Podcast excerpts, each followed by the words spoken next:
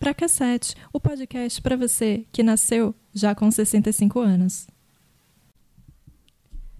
No episódio de hoje, o tema é o álbum Rita Lee, ou como ele é mais conhecido, Lança Perfume, que completa 40 anos esse ano. Mas primeiro eu preciso dizer que a Rita significa um mundo para mim.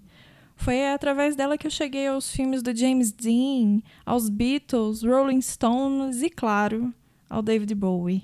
Rita certamente é a nossa camaleoa, mas não porque teve várias fases, mas porque desde sempre houve uma multidão dentro dela. As pessoas que chegaram ao TV Lisão, programa que ela tinha na MTV nos anos 90.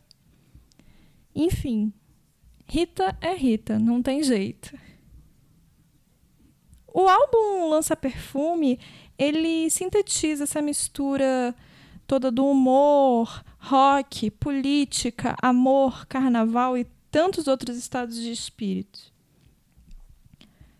Cada música ali teve a sua vez de virar hit. E até hoje, mais da metade são músicas que tocam nas rádios, no Spotify de qualquer idade festas. O disco anterior, o auto-intitulado também Rita Lee, é um trabalho icônico com faixas como Doce Vampiro e Chega Mais que foi uma das primeiras músicas da Rita a se a fazer parte de uma novela e no caso essa foi inclusive a abertura de uma novela chamada Chega Mais. E além no, no, no disco ainda tem Mania de Você. Esse é o disco de 79, anterior ao Lança Perfume. E já foi um trabalho icônico, muito sucesso, atingiu todas as paradas do Brasil, tocou pra caramba. Mas foi com um trabalho de 80 que a Rita alcançou o primeiro lugar na parada francesa e uma ótima entrada no mercado internacional de uma maneira geral. Levou mais ou menos um ano para ter versão remix para as pistas de dança na América do Norte, mas o estouro foi tremendo. E é conhecida a história de que o príncipe Charles, sim, ele mesmo, foi a uma boate e pediu a música Lança Perfume, dizendo que era sua música favorita de sua cantora favorita. Nesse ponto, o sucesso era imenso e tinham versões pelo mundo inteiro de Lança Perfume. Tinha a versão do francês Henri Salvador, a da italiana Rafaela Cara, Espera, Aspeta, Espera, e até a versão em hebraico rolou da cantora israelense Yael Levy. Enfim, não tem o que dizer sobre essa música, mas o álbum como um todo é hit atrás de hit. E aí vem Baila Comigo. A cantora, ela disse que escreveu em cinco minutos depois de um sonho e a música estava pronta. Foi um, ela, ela ouviu a música durante o sonho e só escreveu assim que acordou, bem rapidinho. Uma mágica, praticamente. Já Shangri-La era originalmente Bad Trip, lançada no disco Cilibrinas do Éden. O Cilibrinas ele surge pouco tempo depois da Rita ter sido demitida pelos mutantes, né? Que mancada, mutantes. E aí ela se reúne com a Lúcia Tambor em 73 e elas fazem esse disco, Cilibrinas do Éden. Ouçam, é um disco maravilhoso. É, vez ou outra toca na rádio alguma coisa, mas é um trabalho menos falado, tanto da Rita quanto da Lúcia, que é uma guitarrista incrível musicista maravilhosa. Esse conjunto, né, os celebrinas, eles se tornam meio que um embrião ali para o Tutti Frutti, né? Ele vai vai agregando e aí quando vê, a coisa vira o Tutti Frutti.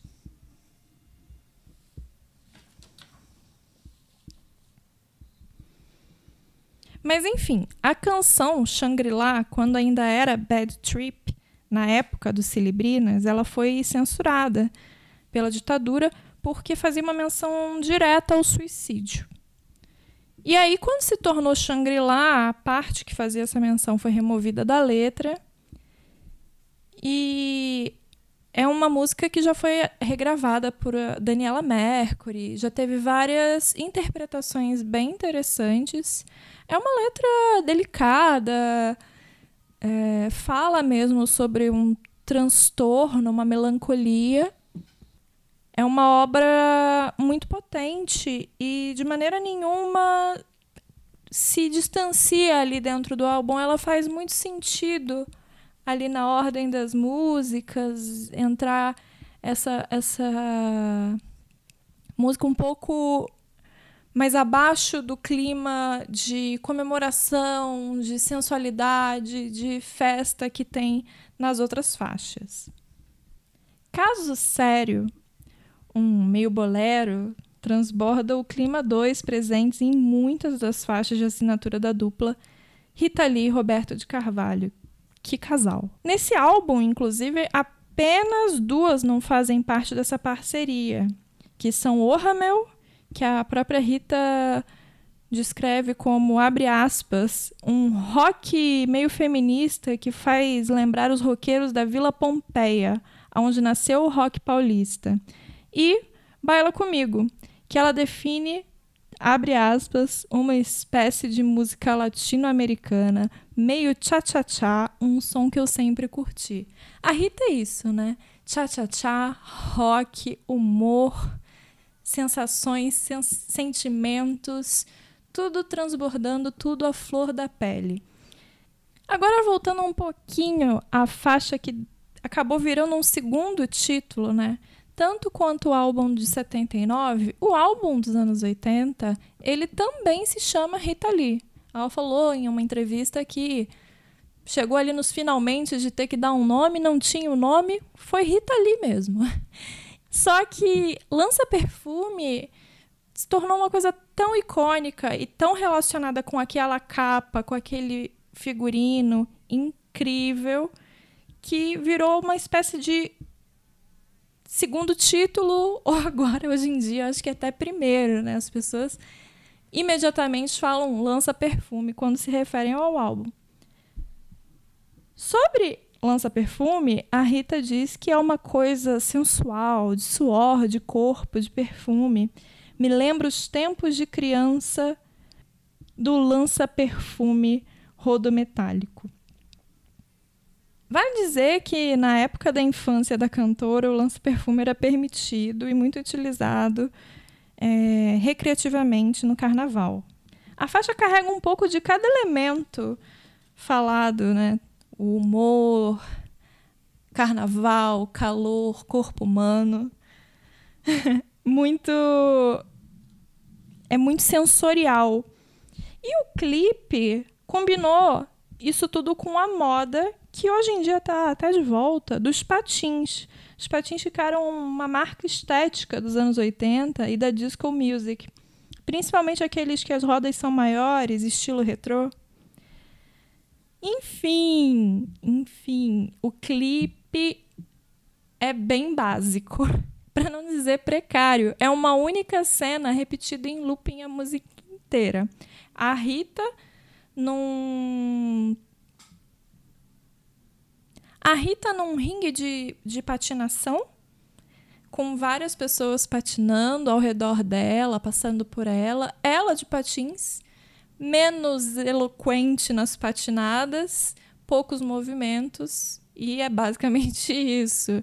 Aí depois ela sentada, cantando, close no rosto, muito simples. O clipe também estreou no Fantástico. E foi obviamente um sucesso. Para a época era um acontecimento. E é engraçado hoje em dia assistir, porque você assiste o primeiro minuto e você começa a perceber que está se repetindo exatamente os mesmos movimentos. Quando você se dá conta de que é só aquilo mesmo o clipe, em looping. Mas não o faz menos incrível. A faixa Nem Luxo, Nem Lixo foi tocada recentemente, poucos meses atrás, acredito que foi em maio, numa live muito pedida. É uma música atemporal, sensível ao que tange a finitude humana, mas distante das reclamações pesadas. É um pouco uma tradução do estilo de vida dos dois, com um entendimento que estamos todo mundo junto no mesmo barco e tentando, em meio às dificuldades, sobreviver e sorrir.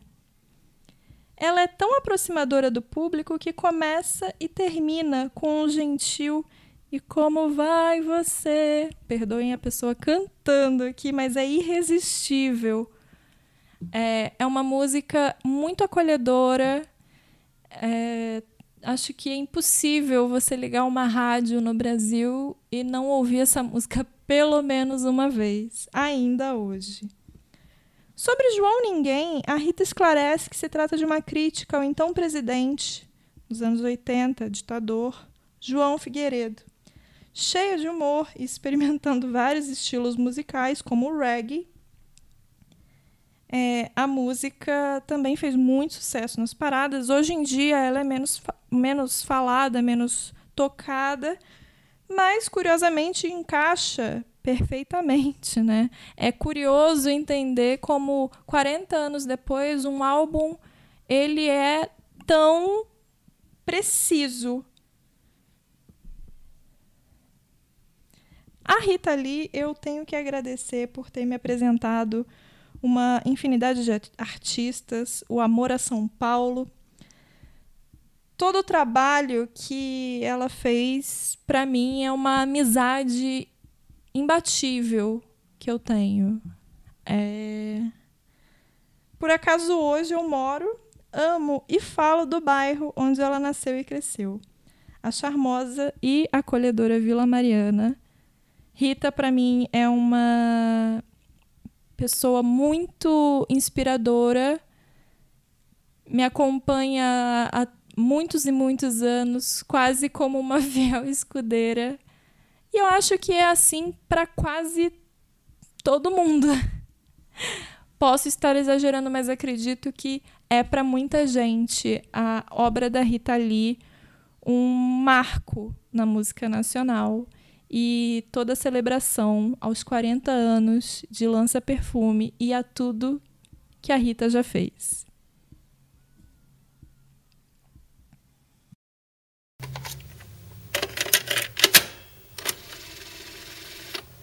Pra Cassete, seu podcast de música, cinema e cultura.